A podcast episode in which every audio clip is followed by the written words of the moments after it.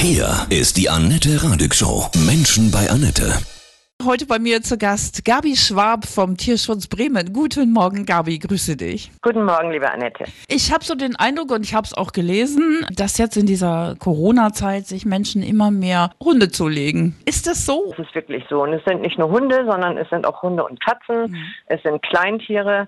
Also die Menschen haben in diesem Jahr erheblich mehr Tiere adoptiert, gekauft bzw. sich zugelegt. Das ist ja ein schöner Trend. Wenn er dann so bleibt, auf jeden Fall. Wir hoffen natürlich auch, dass alle Tiere dann auch nach Corona bei ihren Menschen bleiben dürfen. Ja. Was glaubst du, was ist die Hauptmotivation in dieser Zeit gewesen? Die Einsamkeit oder die Angst? Vielleicht beides. Viele Leute haben aber auch ganz bewusst ein Tier gekauft oder adoptiert, weil sie einfach mehr Zeit hatten. Urlaub etc. ist ja alles flach gefallen. Die, die sich jetzt neu ein Tier zugelegt haben, denke ich, ist es wirklich Einsamkeit äh, und es fehlt ja auch das gesamte soziale Leben. Ne? Wir haben kaum Kontakte, wir haben keinen Sport, ist ja alles runtergefahren gewesen dieses Jahr.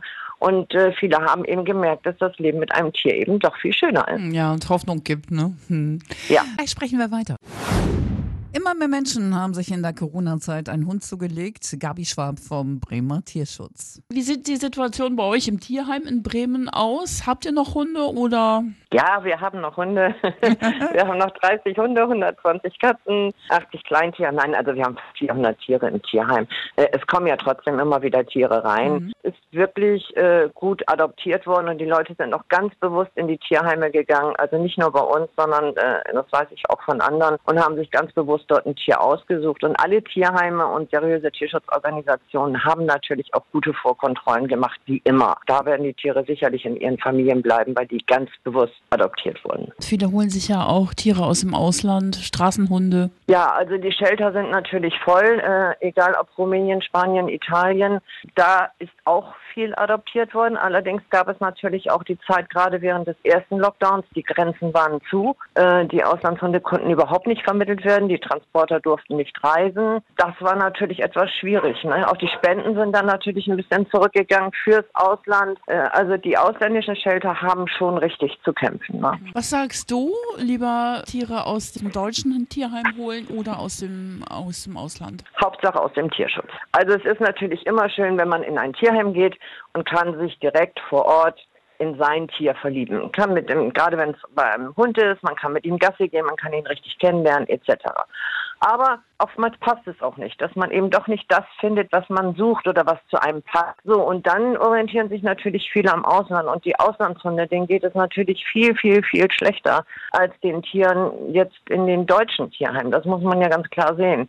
Die sitzen da in der Kälte, die haben kalten Boden. Äh, das Einzige, was sie wärmt, ist ein bisschen Stroh. Ich engagiere mich ja nun auch sehr im Ausland und in unserem Shelter sitzen 300 Hunde und wir sind über jeden froh, der jetzt raus kann und der nicht diesen harten Winter wieder äh, dort erleben muss, weil einige überleben das einfach nicht. Und das ist nicht nur in unserem Shelter so. Da siehst du ja schlimme Bilder, wie es den Hunden geht. Wie hältst du das aus? Schlaflose Nächte, immer wieder. Und dann steht man wieder auf und sagt, nee, wir kämpfen weiter. Wir sind auch ein tolles Team. Immer wenn dann wieder ein paar Hunde raus können und man sieht, wie toll sie sich machen in dem neuen Zuhause, das ist eben die Motivation, dass man sagt, genau dafür mache ich das und genau dafür setze ich mich auch ein und wenn es dann nachts ist, ist es Nacht und dann, wenn ich mal nicht schlafen kann, dann muss ich es irgendwann nachholen. Das wow. ist halt im Tierschutz so. Was mache ich denn, wenn ich jetzt zum Beispiel so einen Hund auch aus dem Tierheim habe oder eben aus dem Ausland und der hat dann echt, ähm, ja, also psychische Probleme. Man merkt das ja, Verhaltensauffälligkeiten.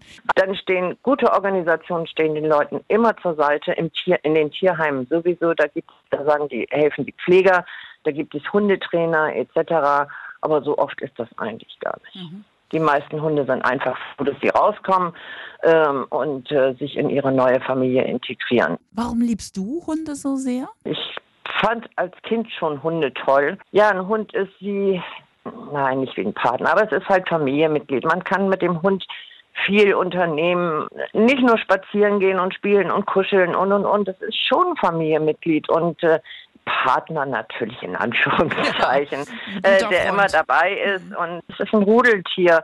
Während so Katzen, ich finde Katzen toll, äh, aber Katzen leben ja so ein bisschen ihr eigenes Leben. Mhm. Ne? Und so eine richtige Schmusekatze ist ja dann doch mhm. nicht so die Regel. Und äh, ja, ein Hund kann immer dabei sein, freut sich, wenn er dabei ist. Für mich gehören Hunde einfach zum Leben dazu. Was hast du von Hunden gelernt für dein Leben?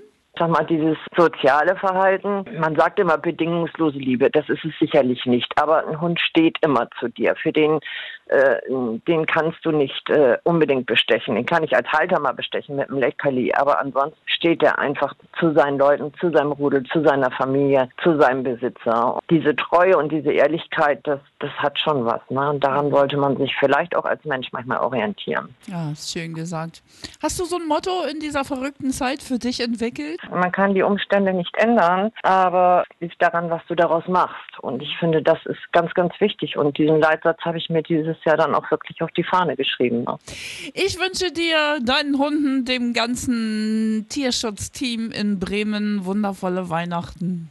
liebe Gabi. Ich danke dir, liebe Annette. Das wünsche ich dir auch und bleib gesund. Ja, ihr auch. Alles Liebe.